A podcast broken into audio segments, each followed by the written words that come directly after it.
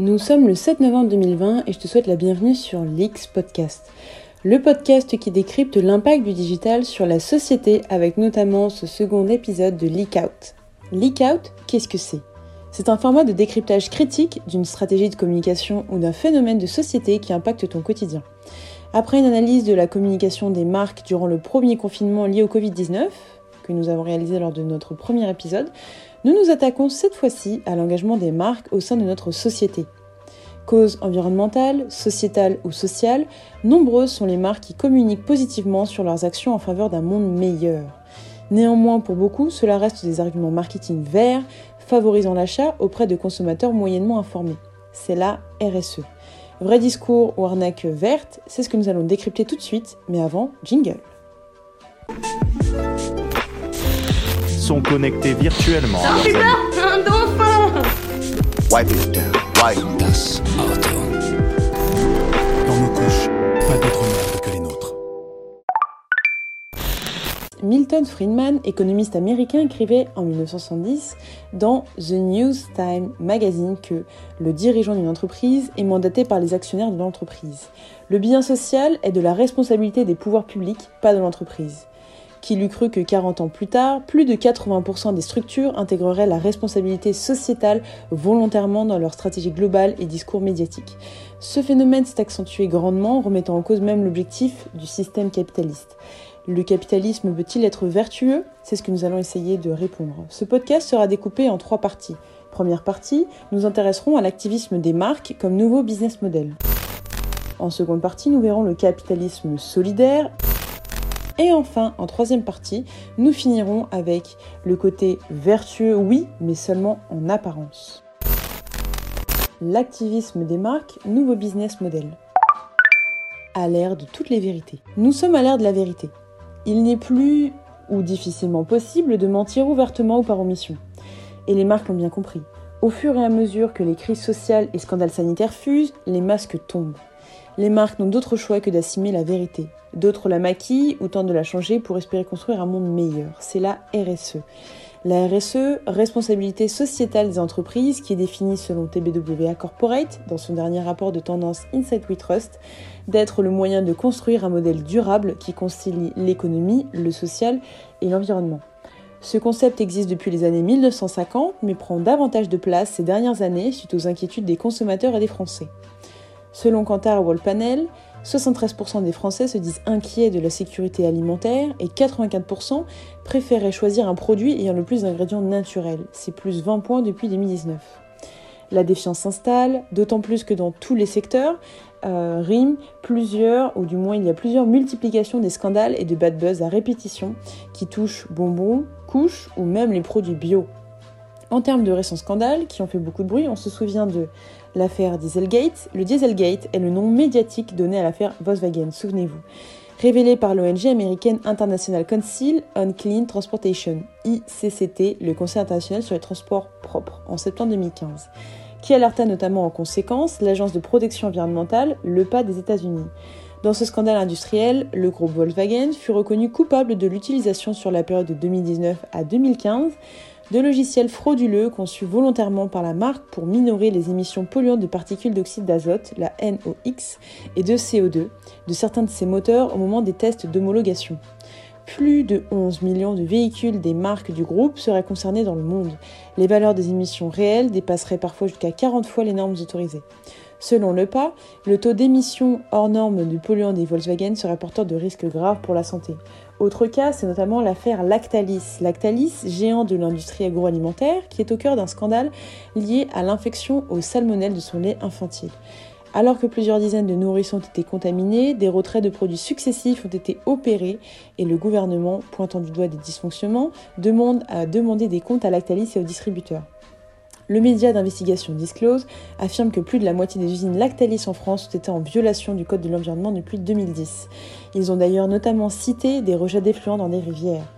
Et plus récemment, en termes de scandale, on pense à l'affaire Lafarge. En effet, le cimentier Lafarge Holcim fait l'objet d'une enquête pour avoir déversé dans la Seine des matériaux polluants, provoquant l'indignation de la maire de Paris, Anne Hidalgo, qui a dénoncé un véritable catastrophe environnementale.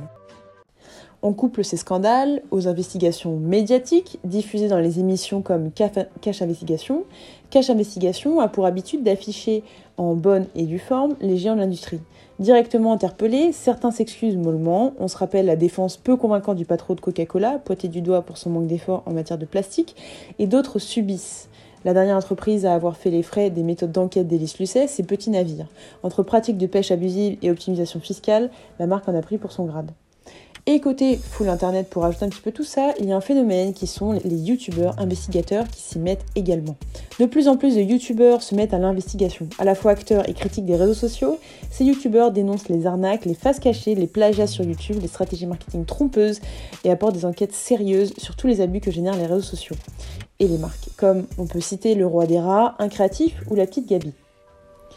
Ainsi, les consommateurs estiment que l'on allait trop loin dans l'industrialisation et l'hyperconsommation.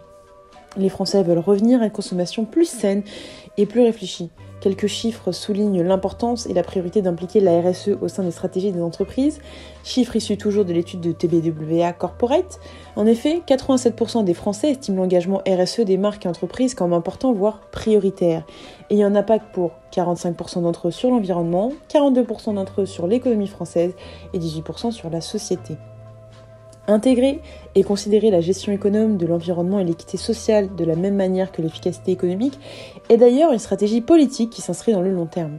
Frédéric Tigersgain, ancien président de l'Observatoire de la responsabilité sociétale des entreprises, expliquait en 2004 qu'avec la RSE, c'est un changement de culture et de mentalité à l'égard de l'entreprise qui se profile. L'entreprise ne sera plus l'ennemi qu'il faut combattre, mais un acteur avec qui travailler pour atteindre des objectifs d'intérêt commun. Et près de 78% des Français sont d'accord avec ça en déclarant que l'engagement RSE d'une marque aura un impact sur son image et 72% d'entre eux disent sur le business. Les stratégies RSE sont de rigueur. Il faut savoir que le gouvernement a fait du développement durable un point cardinal de son action. Ainsi, la RSE est reconnue officiellement par la loi Pacte apportant de, nouveaux, de nouvelles armes aux marques. La loi Pacte, pour rappel, qui veut dire Plan d'action pour la croissance et la transformation de l'entreprise, a été publié au journal officiel du 23 mai 2019, tout comme une bonne part de ses décrets d'application. Désormais, les entreprises peuvent insérer une raison d'être dans leur statut. La raison d'être d'une société ne doit pas être confondue avec son objet social ni avec l'intérêt social. Elle est constituée des principes dont la société se dote et pour lesquels elle entend affecter des moyens dans la réalisation de son activité.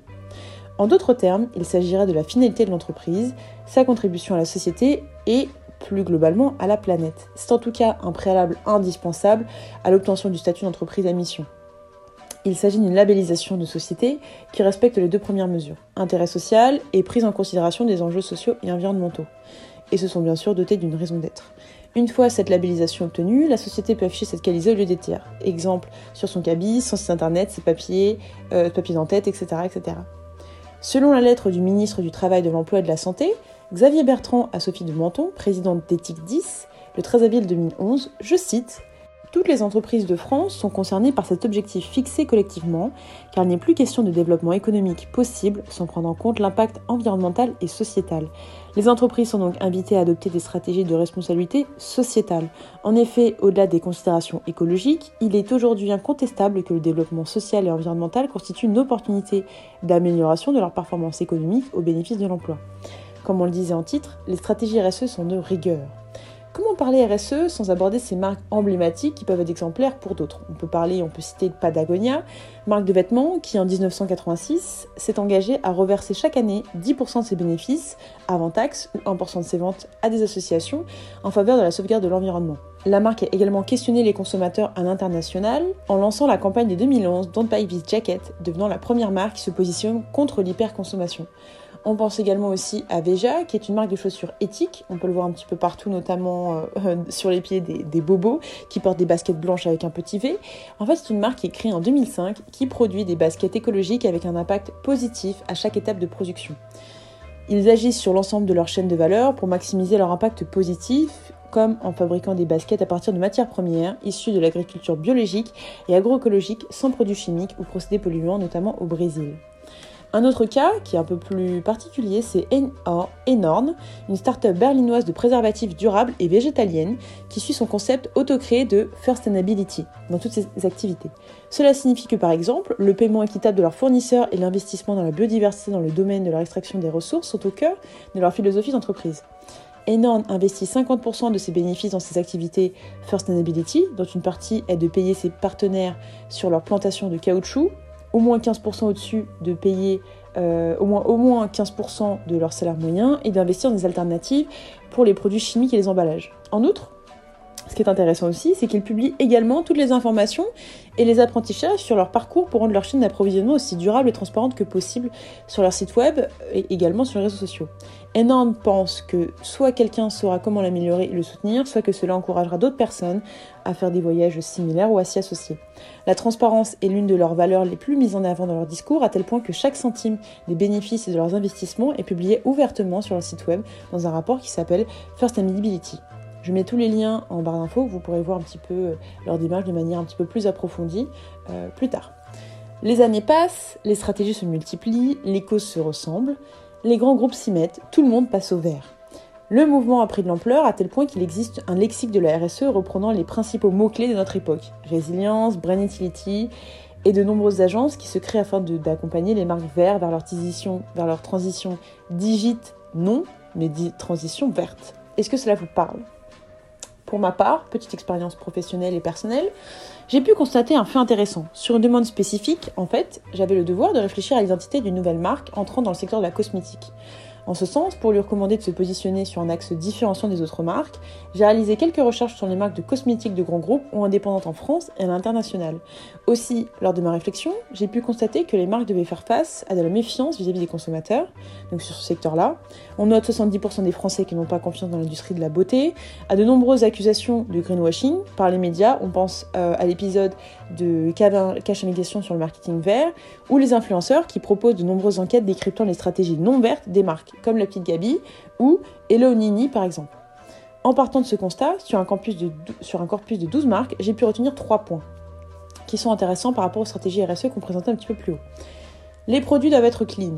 On parle d'absence d'ingrédients nocifs ou polémiques dans la composition du produit. Par exemple, la marque d'huile Mira propose des produits purs, naturels, efficaces et sans concession. On parle de produits propres et accessibles financièrement. Deuxième point, c'est que la transparence est alors une nécessité. Il n'est peu possible d'affirmer tel argument sans avancer des preuves. Les marques font acte de transparence en laissant soit le consommateur lui-même contrôler la composition des produits, c'est l'exemple d'Aromazone qui détaille la composition des produits, l'origine exacte, la typologie, le numéro de l'eau, le chémotype, etc. Ou de la marque La Provençale Bio qui, avec la plateforme de crowdfunding Mimosa, met en avant l'origine de ces produits à travers la mise en relation des consommateurs et producteurs en temps presque réel. Une visite des lieux est même possible. Enfin, troisième point, c'est que l'inclusivité est devenue une valeur commune.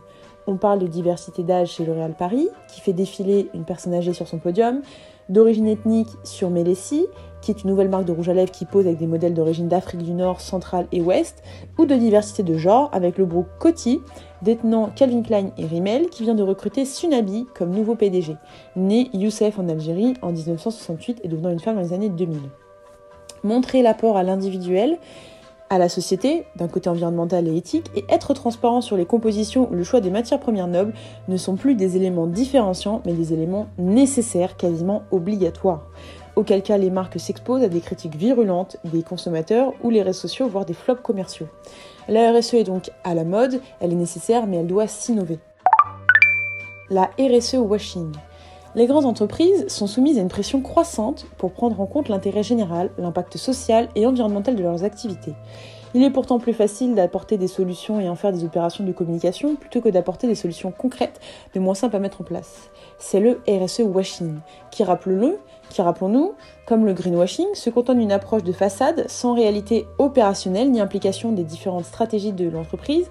La RSE est alors vécue comme une contrainte ou un mal nécessaire. Les entreprises mettent en place des indicateurs pour donner l'apparence d'un comportement vertueux, mais c'est surtout pour faire de la com sans réel bénéfice sur la société. Lorsqu'elles lancent des actions concrètes, elles passent le plus souvent par des acteurs externes à l'entreprise, issus par exemple de l'économie sociale et solidaire, l'ESS, mais elles ont souvent une méconnaissance totale des structures ayant fait leurs preuves et susceptibles de leur apporter des solutions adaptées. Ce phénomène joue dans la confiance des Français qui, pour maintenant, 51% des Français pensent que les entreprises ne sont pas sincères dans leur engagement RSE. On peut avoir en tête le cas de la campagne Carrefour Act for Food France, lancée en 2018. Rappelons-le rapidement, dans un contexte où la sécurité alimentaire, l'origine des produits ou les relations avec le monde agricole sont devenus des enjeux essentiels, Carrefour a lancé Act for Food, un programme en faveur d'une alimentation saine, accessible et responsable. Ainsi, pour l'une de leurs opérations, Carrefour se positionne en faveur des agriculteurs, après les avoir exploités durant plusieurs années, avec une nouvelle opération, le marché interdit. Quand vous achetez vos fruits et légumes, vous pensez avoir le choix? Eh bien non. La loi vous prive de 97% des variétés de fruits et légumes, car elle interdit la commercialisation de leurs semences. Pourquoi? Parce qu'en Europe, le catalogue officiel des semences dicte quelles variétés sont autorisées à la vente. Ce sont pour la plupart des variétés hybrides, développées avant tout pour leur rendement et dépendantes des pesticides chimiques et des fertilisants. Un frein à la biodiversité et au goût. Pour changer la loi, Carrefour, premier distributeur alimentaire français, a rejoint le combat des producteurs en créant le marché interdit. Des lieux dédiés dans ces magasins pour découvrir et acheter ces variétés issues de semences interdites. Une campagne publicitaire et une pétition sur change.org qui a récolté plus de 80 000 signatures complètent le dispositif. En parallèle, Carrefour a signé un partenariat de 5 ans avec des producteurs, créant un réseau durable de distribution. L'initiative a été saluée partout en France. Et finalement, nous sommes heureux et fiers d'annoncer que le 19 avril 2018, la loi a changé. Un producteur va pouvoir cultiver et vendre librement les semences bio de milliers de variétés de légumes, de céréales et de fruits, toutes plus délicieuses les unes que les autres. La biodiversité a gagné, les producteurs et les consommateurs aussi.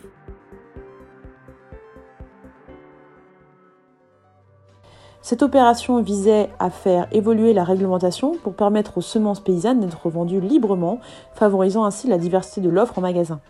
Opération réussie qui a toutefois été polémique. L'opération a été critiquée et jugée faussement opportuniste lors d'un épisode envoyé spécial émission d'investigation.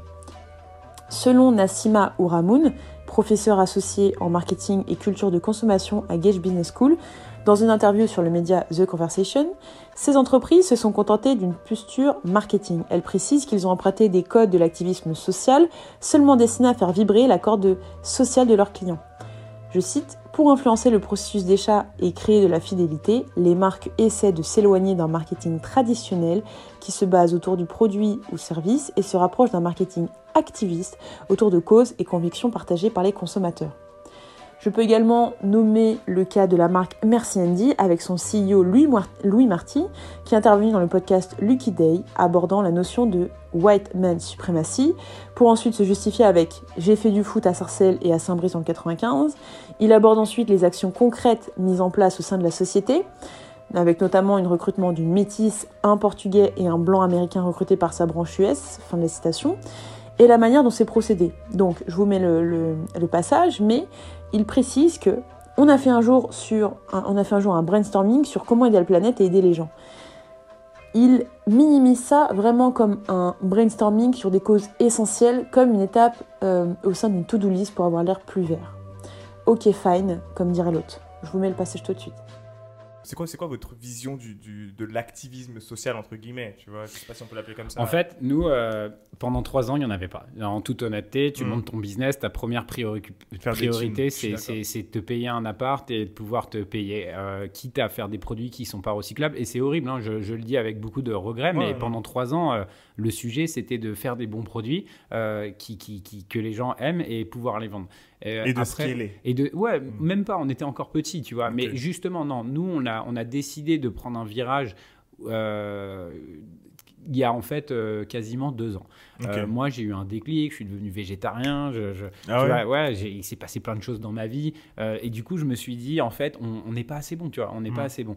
Et je voulais pas me réveiller un matin en disant, tiens, au bureau, j'ai une idée, on va aider les noirs, on va aider les gays, on va aider les chatons, Mm. et on va faire nos packs en plastique végétal. J'ai pas fait comme ça, Mm. parce que je- évidemment que ça doit être porté et l'idée par un CEO euh, d'une boîte, mais je pense que ça doit venir de l'équipe tout ensemble. Et si on n'est pas aligné, une fois que tu as ta team, tu vois, quand tu rejoins une boîte et que tu sais Patagonia, son but c'est de sauver la planète, Mm.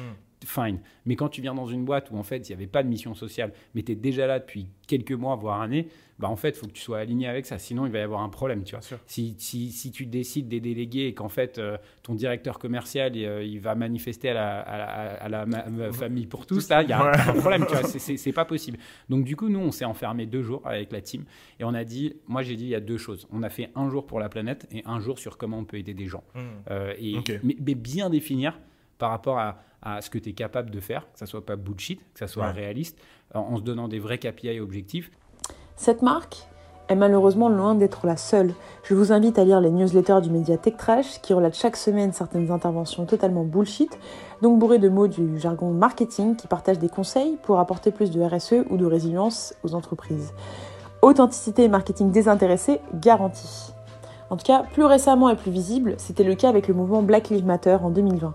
Face à l'embrasement provoqué le 25 mai, la vidéo de la mort de George Floyd, un Afro-Américain de 46 ans succès par Derek Chauvin, un policier blanc, a provoqué une indignation partout dans le pays. Des milliers d'Américains manifestent depuis pour dénoncer les violences policières, le racisme et les inégalités sociales dans un contexte très tendu où les émeutes ont éclaté. Face à cette situation, plusieurs grandes entreprises ont décidé d'apporter leur soutien au mouvement Black Lives Matter au travers de communications dédiées pour Netflix, Twitter ou Nike. Nike a notamment détourné son slogan, son slogan Just Do It en Don't Do It, dans une vidéo qui a été également relayée par Adidas, son concurrent de toujours. On peut également voir des carrés noirs postés sur tous les réseaux sociaux de beaucoup de marques.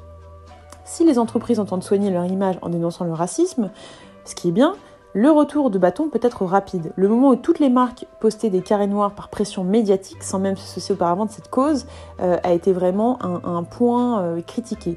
Sur les réseaux sociaux, les militants de Black Lives Matter ont critiqué les initiatives des marques qui tentent d'assainir leur image en se déclarant solidaires de Black Lives Matter.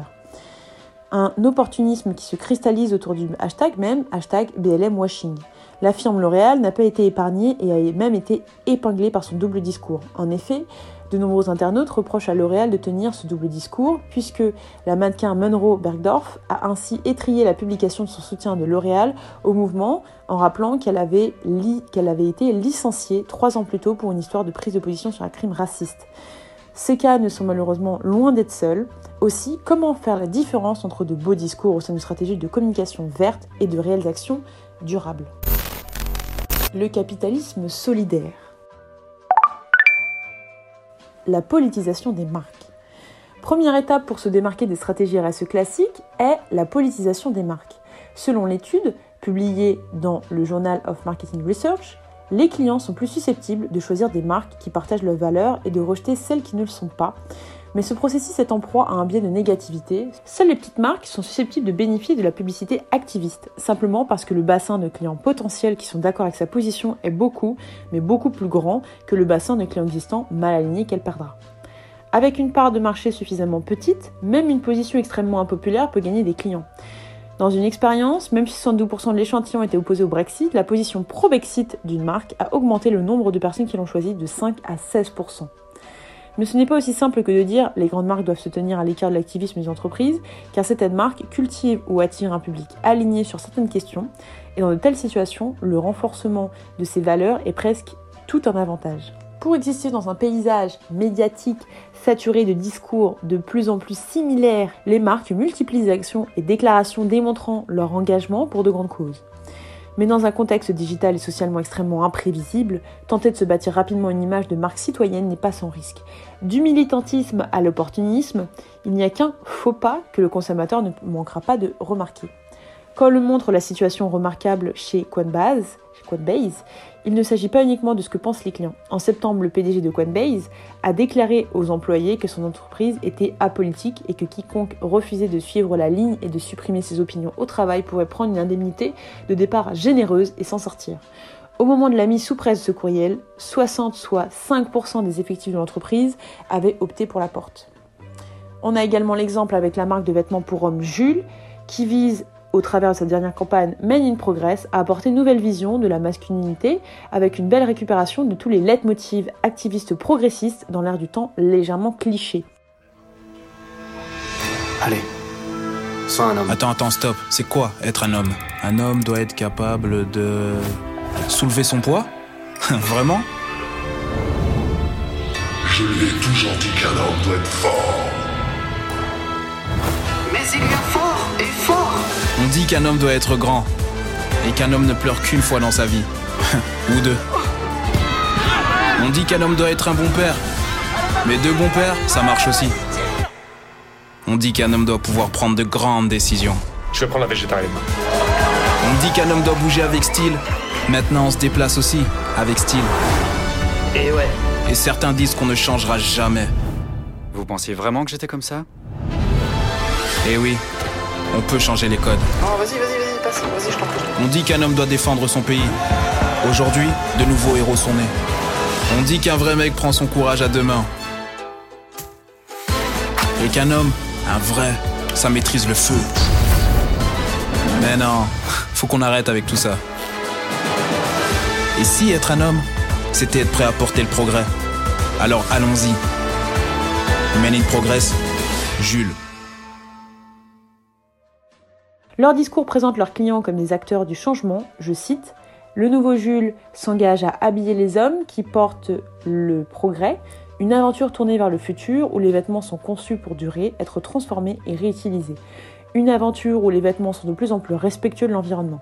Des jeans fabriqués à partir des bouteilles recyclées, des t-shirts en coton 100% issus de l'agriculture biologique, une aventure ponctuée d'actions positives, aussi bien sociétales qu'environnementales, où l'on se soutient, on expérimente, on goûte à la vie mieux ensemble jour après jour. Je voulais revoir leur engagement et vous mets euh, leur euh, dernier spot publicitaire qui vraiment apporte une nouvelle vision, comme je le disais, de la masculinité, mais avec une belle récupération des leitmotivs activistes.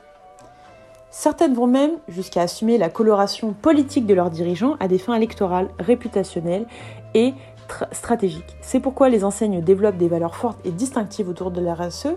On appelle ça de la Corporate Social Responsibility, preuve d'engagement et de sincérité. Avec un objectif, toujours, promouvoir une image de marque responsable et attentive aux problématiques contemporaines. Plusieurs cas, le cas de Michel et Augustin, en effet, les risques sont doubles, une dégradation de l'image de l'enseigne et une détérioration de la relation patron-salarié du fait d'intérêts politiques divergents. Le soutien apporté par Michel Augustin à François Fillon illustre bien les risques d'un tel positionnement. En organisant à leur siège une conférence avec le futur candidat LR, parsemé d'un tweet, Fillon est le seul homme politique à formuler un horizon pour la France. Les trublions du goût se sont attirés les foudres d'internautes concourocés, jurant de ne plus consommer, de produits de la marque. Outre-Atlantique, la déclaration de Matt Le Breton, le vice-président des relations publiques de New Balance, est à lui seul un cas d'école. Ce dernier a affirmé au Wall Street Journal et sur Twitter qu'avec Donald Trump, les choses vont aller dans une bonne direction. Ce à quoi les internautes ont répondu par des vidéos les mettant en scène en train de jeter leur basket, tout en appelant en boycott au boycott de la marque. Se positionner sur l'échiquier politique en tant que chef d'entreprise peut donc nettement être préjudiciable pour l'image de la marque. Une autre illustration qui souligne les intérêts d'un positionnement politique nous vient de Marc Simoncini, fondateur de Mythique et fervent soutien du candidat d'En Marche, qu'il considère comme un entrepreneur qui a tenté de reconstruire un discours positif sur l'entreprise. Cette prise de position se veut l'effet d'un levier électoral, mais témoigne aussi d'un investissement stratégique de l'entreprise et de son président qui se place au plus près du pouvoir.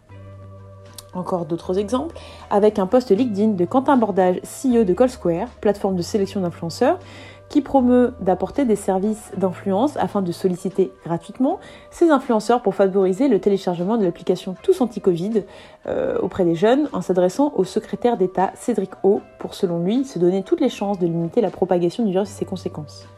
Une opération au-delà euh, qui montre, enfin une opération intéressante, mais qui montre surtout l'influence facile que peuvent avoir les jeunes et euh, la plateforme, ou du moins son CEO, son soutien politique à cette prise de décision. Autre cas plus modéré, avec la marque de cosmétiques Glossier, qui se politise également en invitant ses clientes à voter en devenant le partenaire officiel de l'association de Michelle Obama depuis 2018, We Are All Vote, qui favorise le vote auprès des communautés oubliées. In fine, lorsque les chefs d'entreprise se politisent sans susciter la polémique, ils tentent leur marque d'une coloration politique qui révèle, en outre, ou du moins, qui révèle rarement d'un véritable engagement, mais souvent d'une prise de position opportune pour leur intérêt propre. Est-ce là l'activité d'une marque qui se veut véritablement citoyenne? C'est une question qu'on se pose. Je me souviens des articles liés au business d'être un gilet jaune. Fier d'être gilet jaune, je suis gilet jaune, ou plus original, gilet jaune ou gilet jaune. Les noms dérivés au mouvement fleurissent et les plus audacieux n'hésitent pas à aller déposer leur idée auprès de l'Institut national de la propriété intellectuelle, l'INPI. Selon cette base de données, consultable en ligne, les demandes concernant différentes catégories de produits et services, mais le plus souvent, il s'agit de domaines comme le textile, l'imprimerie et la publicité. Florian Philippot, fondateur des Patriotes, aurait même déposé une marque, euh, les Gilets jaunes, à l'INPI. Comme quoi, la politisation des marques en lien avec les Gilets jaunes était aussi une opportunité pour certaines personnes de se faire bien voir, d'avoir des parts d'audience. Pour l'heure, le gilet jaune n'a pas encore remplacé la redingote. Mais Florian Philippot est bien décidé à faire du nouveau vêtement à la mode, une marque des patriotes. Il y a peut-être de la récupération chez certains. Chez nous, tout est en ligne. hein. Euh, il y a plus d'un an, quand on a créé les Patriotes, on a fait une charte et dedans, il y avait déjà la hausse du SMIC, la hausse des retraites, le retour de l'ISF, le, le référendum d'initiative citoyenne, la sortie de la France de l'Union européenne. Donc, j'ai pas attendu les gilets jaunes. Ça fait pas trois semaines que je porte ces idées. Pour les élections européennes, Florian Philippot se dit même prêt à ouvrir largement sa liste aux gilets jaunes. Alors qu'en pensent les principaux intéressés? Réponse sur l'un des points chauds du mouvement à Chavelot, près d'Épinal. On n'a même pas parlé entre nous, c'est passé totalement inaperçu. C'est de la récupération politique. Ici, il n'y a pas de politique, il n'y a pas de syndicat, il n'y a pas de religion. Nous sommes gilets jaunes. Le fait qu'ils prennent ce truc-là sans en avoir parlé aux gilets jaunes, pour moi, c'est de l'escroquerie et c'est du vol. S'il attend des gens comme nous pour qu'on vote pour lui, il va attendre longtemps. hein. Quant à la perspective des élections européennes, les réactions sont tout aussi claires. S'il y a une liste européenne un jour qui va, ça sera une liste de gilets jaunes uniquement, sans aucune étiquette, ni de gauche, ni de droite, ni religieuse. Et vous pensez que c'est possible un jour que vous vous mariez avec une liste euh Mais à l'heure actuelle, on ne s'est pas posé la question, je pense que non. Aucune liste et on retomberait dans un parti politique, ce qui est hors de question pour Gilets jaunes. Bref, si le jaune est à la mode actuellement, pas sûr qu'il soit saillant pour le député européen du Grand Est. Le mouvement des patriotes n'est pour leur crédité que de 1% des intentions de vote pour le scrutin de mai prochain. Comme quoi, la politisation d'une marque favorise une préférence de marque et in fine une augmentation du business. Les marques vertueuses. Longtemps quand on est à la communication, la responsabilité sociale des entreprises doit passer un cap si elle veut être à la hauteur des enjeux du siècle et sortir des washing en tout genre. Ainsi, une innovation du mouvement, c'est la RSE qui est au cœur d'un nouveau modèle économique et stratégique. Notre objectif de faire du profit tout en faisant du bien, nous constatons des entreprises qui positionnent la RSE plus que simple raison d'être, mais comme leur business model. Leur raison d'être est ancrée dans leurs produits. Le branding colle aux au produits. La tendance aux produits sains est en marche et révolutionne déjà le capitalisme. On parle de marques qui s'intègrent dans un capitalisme raisonné. L'application de cette transparence se retrouve dans leur valeur de Truth Unlimited and Always Love, de vérité illimitée et de toujours d'amour, d'apporter de l'amour. L'un de ces pionniers du numérique, et qui fait beaucoup parler, est l'entreprise de couche June. La start-up fait face à un constat clair. La communauté des parents était très angoissée par les produits qu'elles utilisaient pour ces nouveau-nés. Elle ne trouvait pas d'informations claires sur la fabrication ni la composition. Car quand on doit faire un choix pour son enfant, c'est un choix beaucoup plus engageant que le choix qu'on fait pour soi-même et donc beaucoup plus anxiogène. Évidemment, on se scandalise aujourd'hui de l'industrie de masse qui s'est développée pour permettre notre consommation assommante, en oubliant parfois que c'est notre consommation de masse qui a nécessité cette production, que certaines industriels, ce souci de répondre vite aux besoins et de protéger les rentabilités. Aussi, ils ont créé des couches, June a créé des couches propres à la fabrication totalement transparente. Mais au-delà de produits sains et bien faits, ce que défend June, c'est la théorie du cercle économique vertueux, du capitalisme raisonné, d'un capitalisme holistique. Pourquoi Car le consommateur veut de plus en plus un produit qui correspond à ses valeurs et que ces valeurs sont en train de changer. Cela signifie aussi la fin de l'opposition de la durabilité et scalabilité, donc le fait d'évoluer rapidement, de- qu'une marque évolue rapidement à échelle euh, nationale à mondiale, la fin de l'opposition du capitalisme et du respect de la planète. On peut scaler, donc on peut faire évoluer, en respectant l'humain et on scale, on évolue, vers la transparence. Le transparent permet de valider à lui seul 3 des 17 objectifs de l'ONU pour atteindre le développement durable en 2030, selon la fondatrice qui se positionne contre les multinationales Huggies ou Pampers. La transparence résout les problématiques de bonne santé, de bien-être, de travail décent et de croissance économique, et même de consommation et production responsable en apportant une approche raisonnée et positive. Tout ça m'amène à croire très fortement que l'avenir du produit ne passera pas par une scalabilité numéraire, produire toujours plus, toujours plus vite, toujours moins cher, mais par une éco-scalabilité, une scalabilité vertueuse qui aura un impact positif sur le monde et surtout qui pourra, je l'espère, redéfinir le capitalisme vers sa forme la plus vertueuse et holistique, nous précise la CEO de June. J'ai le plaisir de recevoir Carole Juge-Lewelin. Bonjour Carole. Bonjour. Vous êtes présidente et fondatrice de June. Alors ça parle aux, aux jeunes parents, puis ce sont les, les, les, couches bio, sans perturbateurs endocriniens, sans glyphosate, sans pesticides, que vous avez lancé il y a deux ans avec un succès incroyable. Le, le, le, votre business model fonctionne à plein. Bah, c'est vrai qu'on a eu, euh, on a reçu un, un, bel accueil de la part de la communauté quand on s'est lancé il y a deux ans et demi. Il y avait un vrai vide sur le marché sur le produit clean et aussi le produit transparent. Ce qui a fait notre force aujourd'hui, c'est qu'on est vraiment capable de s'engager sur tous nos produits. Et aujourd'hui, June, c'est une quatre gammes de produits différentes l'hygiène, la cosmétique, le textile et les compléments, sur lesquels on est capable de vraiment euh, déployer beaucoup de transparence et donc beaucoup de Et c'est ça qui vraiment a fait la différence. Et une communauté de presque 100 000 personnes qui, qui sont clients, c'est ça? Bah, La communauté, vraiment, c'est la force de June depuis le, depuis le début. Euh, c'est notamment grâce à eux qu'on peut développer tous les produits qu'on développe. Euh, L'innovation qu'on sort aujourd'hui, qui est le complément alimentaire euh, pour la jeune femme, c'est une vraie euh, quelque chose qui naît vraiment avec la communauté de ces jeunes mamans qui s'occupent énormément de leur enfant et qui, bah, une fois euh, la naissance arrivée, ont plus de temps pour elles et pourtant ont vraiment besoin d'un petit d'un petit coup de pouce pour leurs cheveux qui vont commencer à tomber après la grossesse, pour euh, leur vitalité, parce que avoir un enfant c'est hyper fatigant. Et donc, bah voilà, euh, en partant de la communauté, on peut développer des nouveaux produits, toujours en étant 100% sain, 100% transparent et made in France. Autre exemple est le cas de l'entreprise Bleu Blanc Ruche, entreprise de l'ancien ministre de l'économie, du redressement productif et du numérique, Arnaud Montebourg, qui s'est associé à des éleveurs pour fonder la Mémère, la première marque équitable de glace 100% bio et responsable fabriquée chez le paysan et produite en circuit ultra court. Il avait déjà pris une participation dans Bleu Blanc Ruche qui regroupe 45 apiculteurs. Le collectif propose ainsi un miel français, un miel de repeuplement 100% d'origine France garantie, reflet de terroir français, respectueux des abeilles, un exemple à retenir qui cartonne. Bleu Blanc Ruche est une marque équitable qui propose des miels de repeuplement. Non seulement les miels sont extraordinaires, délicieux, ils viennent des terroirs français, ils sont origine France garantie, mais en plus, ce sont des miels qui, grâce à la rémunération que nous servons à nos amis apiculteurs, ils sont 45 répartis sur tous les terroirs de France, euh, eux-mêmes repeuplent et augmentent leur cheptel en nombre de ruches. En deux ans, euh, nous avons installé 3355 ruches en France.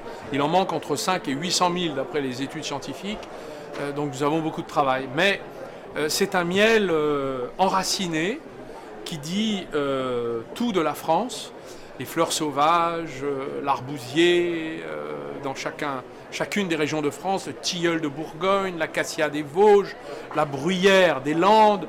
Autre exemple avec la nouvelle agriculture, qui est réunie en coopérative, qui sont en fait des agriculteurs qui travaillent au quotidien dans leurs exploitations familiales pour favoriser le bien-être, proposer chaque jour des volailles de qualité à un prix accessible.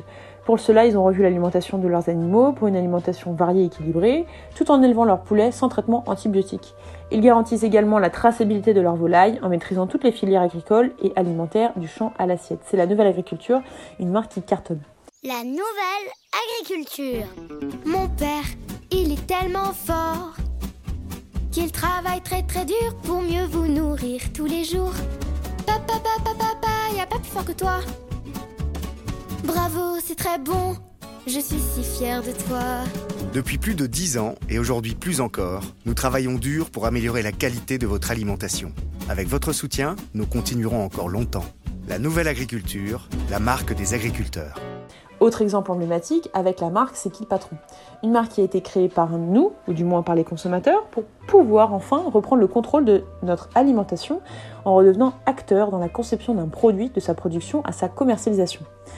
La marque permet de proposer des produits accessibles financièrement tout en rémunérant, en rémunérant justement leurs producteurs. Comment? En réduisant drastiquement leur budget publicitaire et en faisant proposant des packaging très simples et tout de même visibles. On parle aussi de Pool House, qui est un concept novateur et respectueux de toute forme de vie. En effet, Pool House propose le premier œuf qui ne tue pas la poule avec un mode de production sans abattage.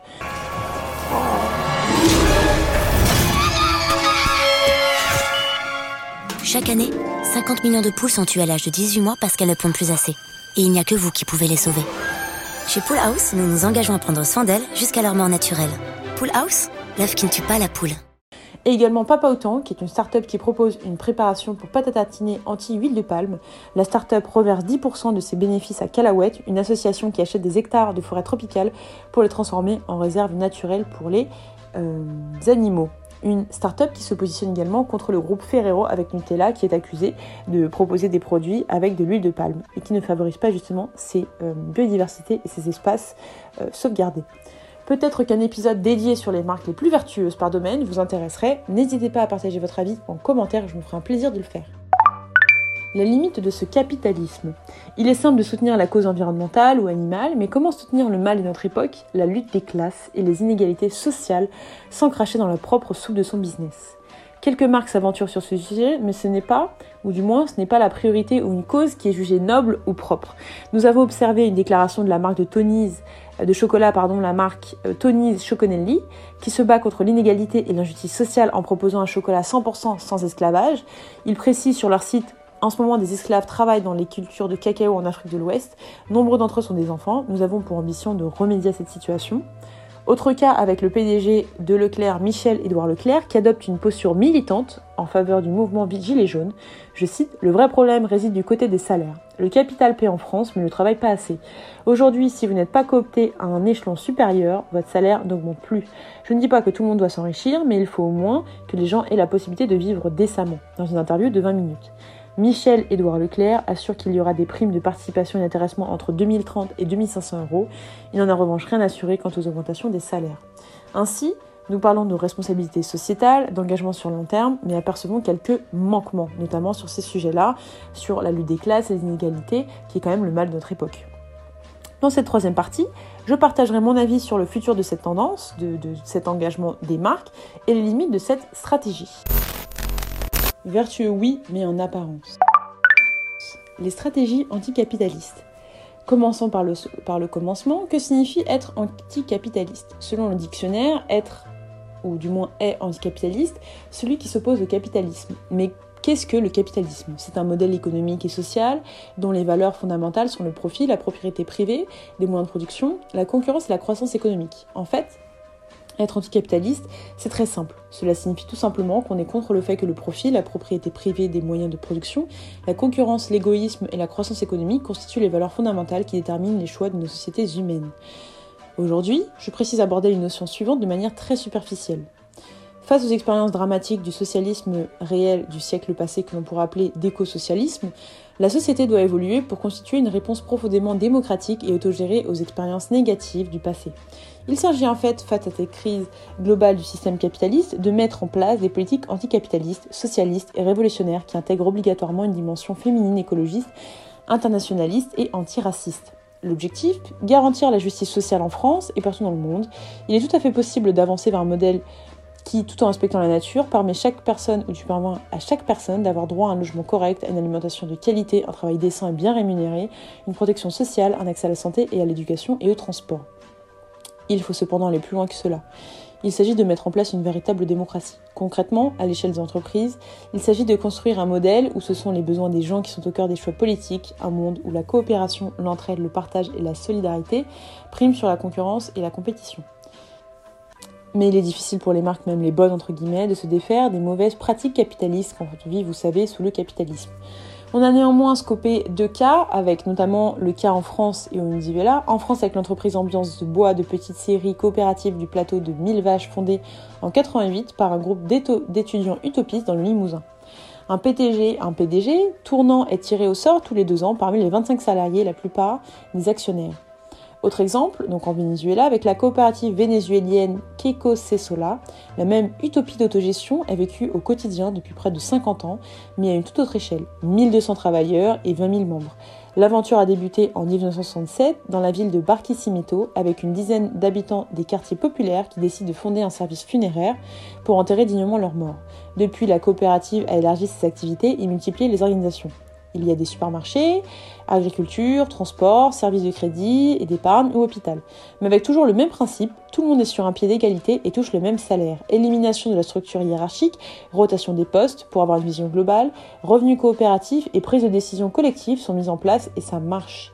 Keiko Solar fait des profits avec des prix solidaires et est autofinancé. Deux exemples comme quoi c'est possible d'avoir des stratégies anticapitalistes, ou du moins un point de vue.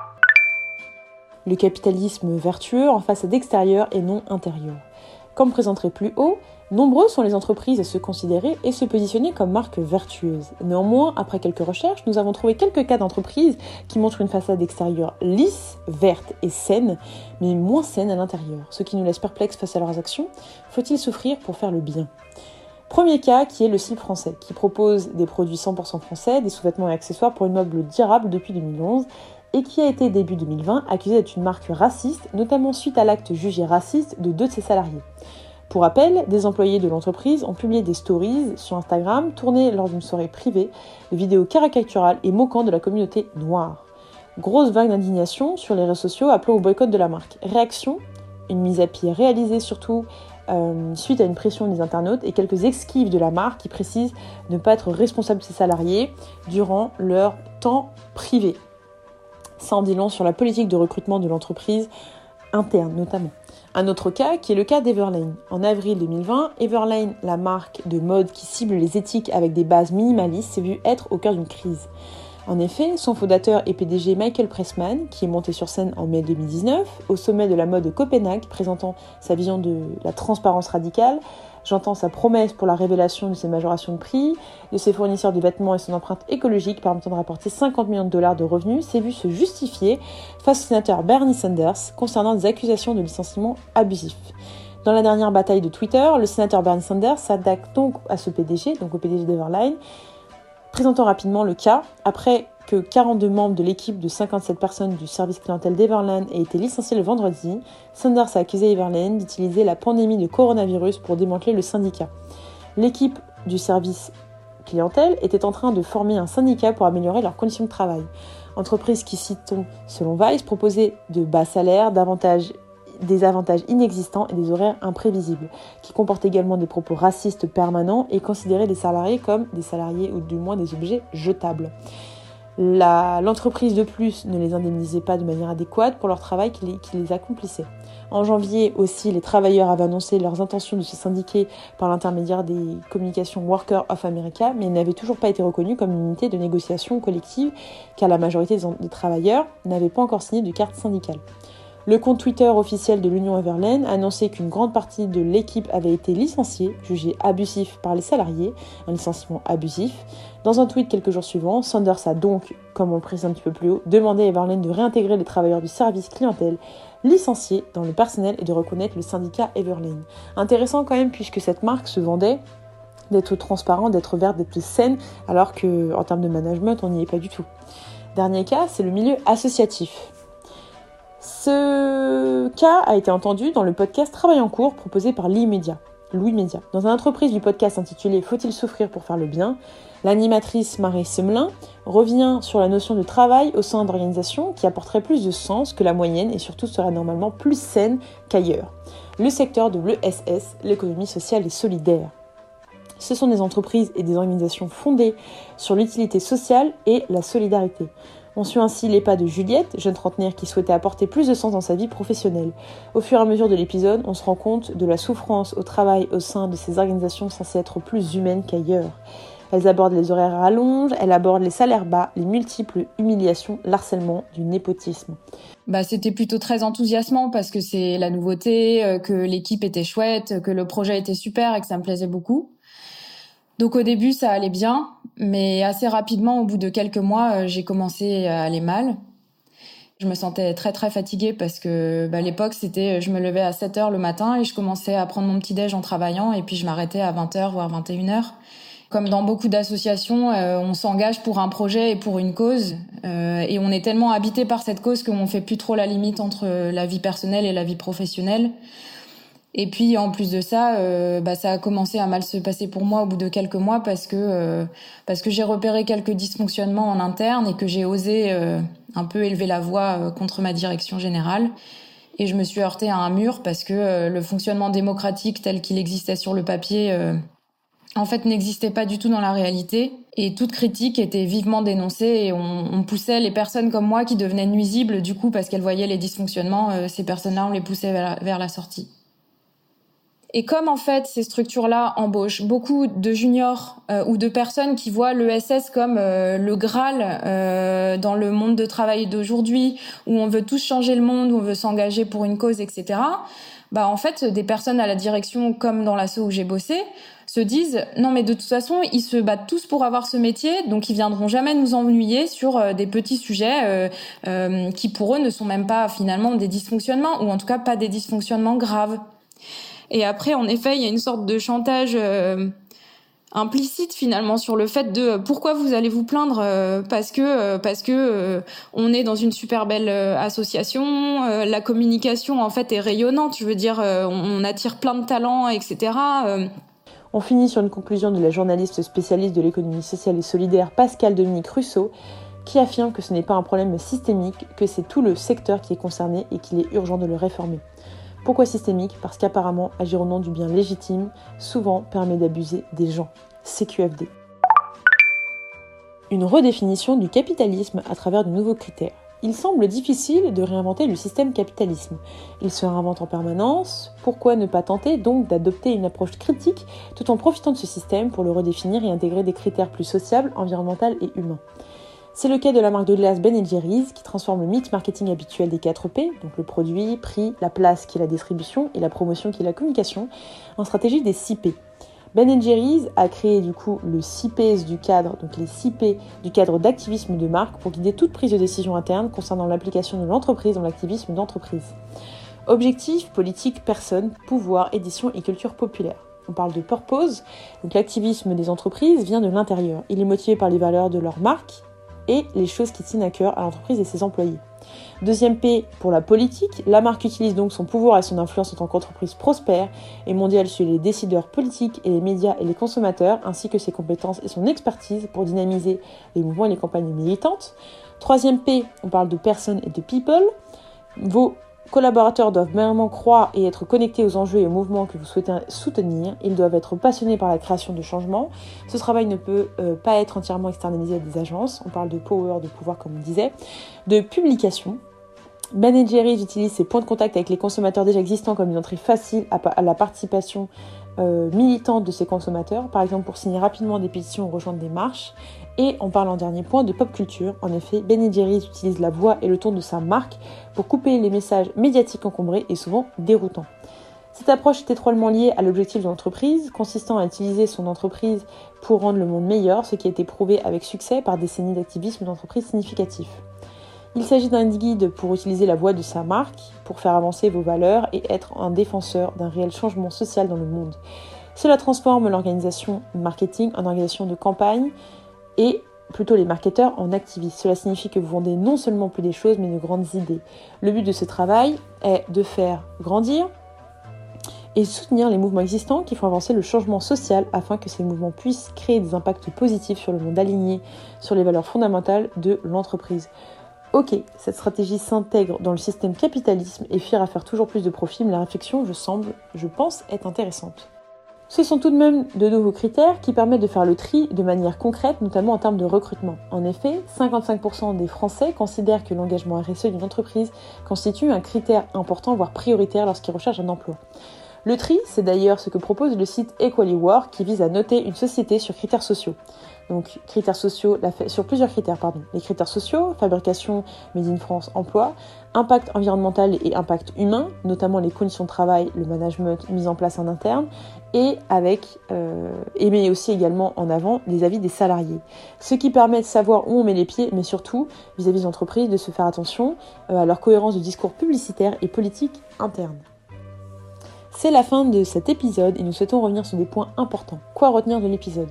Le capitalisme peut-il être vertueux? Oui, du moins en apparence, à travers des stratégies RSE poussées, avec des marques qui en font leur business model et valorisent la transparence dans leur discours, comme June, ou des marques qui vont jusqu'à participer au débat public et soutenir des figures politiques comme Nike ou Mythic. Bien que ce système capitaliste évolue et s'adapte, il reste le même, le même à participer à la souffrance des salariés. On a d'ailleurs précisé ce point au travers de la crise de la marque Everlane ou des cas d'harcèlement en organisme associatif. Saluons tout de même ces initiatives qui permettent d'apporter une solution plus positive d'un point de vue sanitaire et environnemental tout en étant accessibles financièrement. Cette nouvelle redéfinition du capitalisme le rend-il tout de même vertueux? À vous de nous partager votre point de vue sur le sujet en commentaire. Je te remercie pour l'attention portée lors de cet épisode. Je vous remercie à tous. Lors du prochain épisode de Out, nous aborderons la notion d'harcèlement au travail, notamment avec quelques intervenants. En attendant, je vous invite et je t'invite à nous suivre sur Instagram et Twitter pour en savoir plus, at Podcast ou at Sfiltre. D'ici là, belle journée et à très vite sur Lix Podcast.